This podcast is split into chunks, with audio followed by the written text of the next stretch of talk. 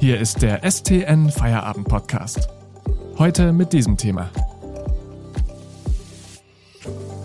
Pflegekräfte am Limit. Kommen jetzt endlich Verbesserungen? Am Mikrofon ist Miriam Hesse. Hallo.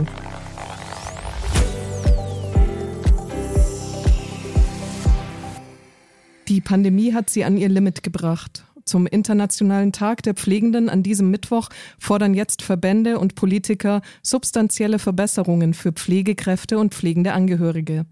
Der Pflegebevollmächtigte der Bundesregierung verspricht in Kürze konkrete Vorschläge, wie schnellstmöglich Veränderungen im Pflegesystem herbeigeführt werden können. Wie wahrscheinlich ist es, dass sich nun tatsächlich etwas zum Positiven verändert? Darüber spreche ich heute mit unserem Wirtschaftsredakteur Matthias Schiermeier. Hallo Matthias. Hallo. Matthias, was kann denn der internationale Tag der Pflegenden an diesem Mittwoch überhaupt bewirken? Also ähm, jährlich wiederkehrende Gedenktage sind ja eigentlich Routineangelegenheiten. Ähm, ähm, doch in diesem Jahr bedeutet der Tag den Beschäftigten in der, in der Kranken- und Altenpflege eigentlich sicherlich sehr viel mehr. Sie sehen ihn als Signal, dass ihre Arbeit stärker gewürdigt werden muss. Ich meine, Sie haben zwar seit Beginn der Pandemie eine enorme Aufmerksamkeit erzielt, doch dann hat das allgemeine Interesse, so zumindest die Wahrnehmung der Pflegekräfte, wieder stark nachgelassen. Und äh, nun heißt das mittlerweile schon leicht abgedroschene Schlagwort, Klatschen allein reicht nicht. Und daher wollen sie ihre Bedeutung an diesem Tag besonders unterstrichen sehen.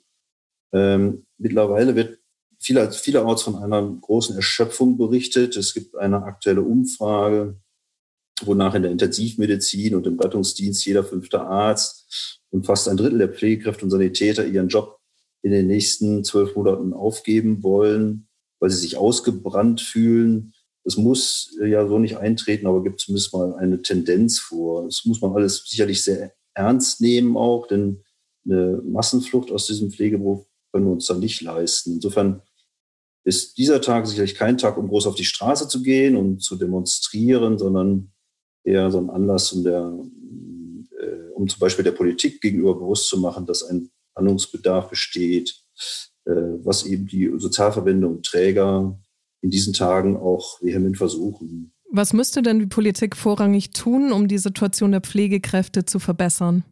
Das ist eine schwierige Frage, äh, weil es sich um ein komplexes Feld handelt, denn es geht ja um eine ganze Reihe schwerwiegender Probleme, ähm, aber im Kern geht es um zwei große Baustellen, die, die jetzt Bundesregierung hinterlässt.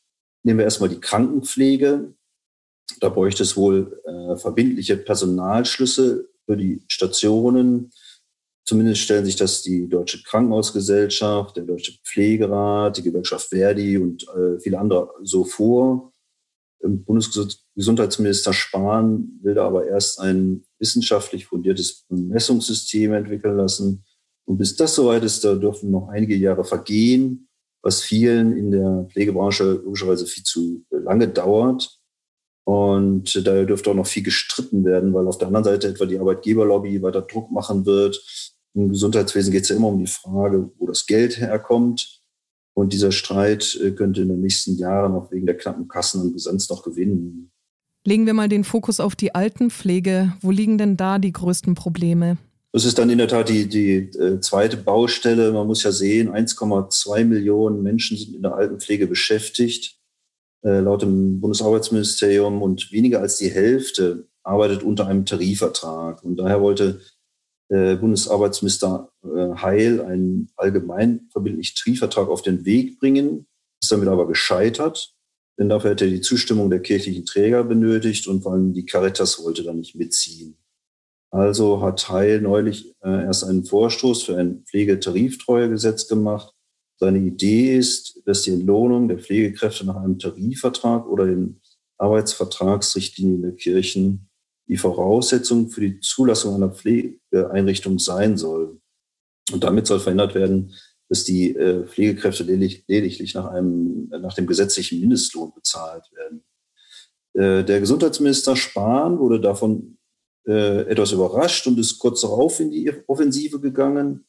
Mit seinem Gesetzentwurf will er zumindest mal wesentliche Elemente seiner lange angekündigten Pflegereform noch in dieser Legislaturperiode durchbringen. Spahn will zwar auch Tarifverträge oder tarifähnliche Verträge zur Voraussetzung machen wenn Pflegedienste oder Pflegeheime Versorgungsverträge mit der Pflegeversicherung abschließen wollen. Allerdings fürchten die Gewerkschaften, dass dann auch, wie sie es nennen, Dumping-Tarifverträge mit Pseudo-Gewerkschaften zum Maßstab gemacht werden können. Ob sich denn in der Pflege in den vergangenen Jahren noch gar nichts verbessert hat, darüber reden wir nach der Werbung. Bitte denken Sie daran, den STN Feierabend Podcast zu abonnieren, damit Sie keine Folge mehr verpassen. Mehr Hintergründe und Analysen bekommen Sie mit einem STN Plus Abo für nur 6,90 Euro monatlich kündbar. Aktuelle Nachrichten aus Stuttgart und die Ergebnisse des VfB finden Sie jederzeit in unserer STN-App oder auf stuttgarter-nachrichten.de. Lesen Sie die Nachrichten. Ich rede heute mit dem Wirtschaftsredakteur Matthias Schiermeier darüber, wie die Pflegeberufe attraktiver werden könnten, die jetzt besonders in der Corona-Krise in den Fokus gerückt sind. Matthias, von den Problemen hört man ja schon seit Jahren. Hat sich denn gar nichts verbessert? Doch, natürlich.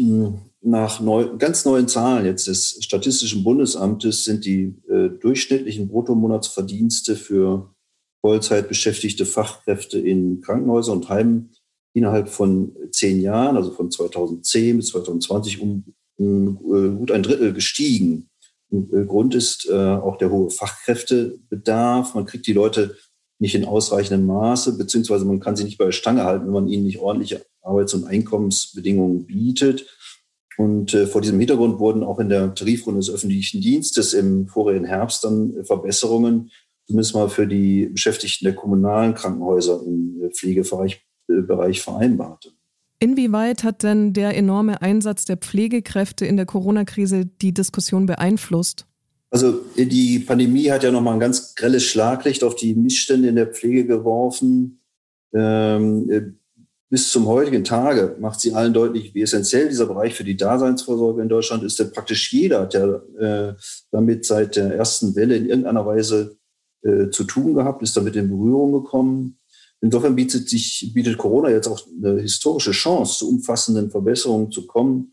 Denn wann, wenn nicht jetzt, gibt es so viel gesellschaftlichen und politischen Rückenwind dafür. Also ich meine, die, die, Allge, die allgemeine Einsicht der Politik hat äh, aber auch schon deutlich vor Corona eingesetzt. Man, erinnere sich nur an den, den vorigen äh, Bundestagswahlkampf. Da war die Pflege ja auch schon ein großes Thema, äh, auch für die Kanzlerin äh, ganz persönlich, als Angela Merkel von dem damaligen Pflegeazubi Alexander Jorde in der ARD-Wahlarena geradezu vorgeführt wurde. Der Pflegebevollmächtigte der Bundesregierung, Andreas Westerfellhaus, verspricht ja in Kürze konkrete Vorschläge zur Verbesserung der Situation der Pflegenden. Wird das wahrscheinlich sein, dass das noch vor der Bundestagswahl entschieden wird oder kommt da eh nichts mehr? Naja, die Zeit wird langsam knapp. Es sind ja im Grunde nur noch wenige Wochen bis zur Sommerpause. Äh, und wir stecken mitten im Wahlkampf, äh, was äh, eine Bewegung in der Koalition sehr unwahrscheinlich macht. Und man muss ja auch sehen, es geht mit den Reformen insgesamt sehr langsam voran, weil an ganz vielen Stellschrauben gedreht werden muss und weil die Beharrlichkeiten, die Widerstände immens sind in der Politik selbst, aber auch bei denjenigen Einrichtungen, die Kosteneffizienz und Profitmaximierung über alles stellen. In einem Satz bilanziert müsste man wahrscheinlich sagen, die Bundesregierung hat nicht das geliefert, was sie liefern wollte. Also muss die nächste Regierung dann die Probleme lösen. Vielen Dank an unseren Wirtschaftsredakteur Matthias Schiermeier für diese Einordnung. Und das war der Feierabend-Podcast am Mittwoch. Eine neue Folge hören Sie am Freitag. Bis dahin. Das war der STN Feierabend-Podcast für heute. Mehr News gibt's im Netz unter stuttgarter-nachrichten.de.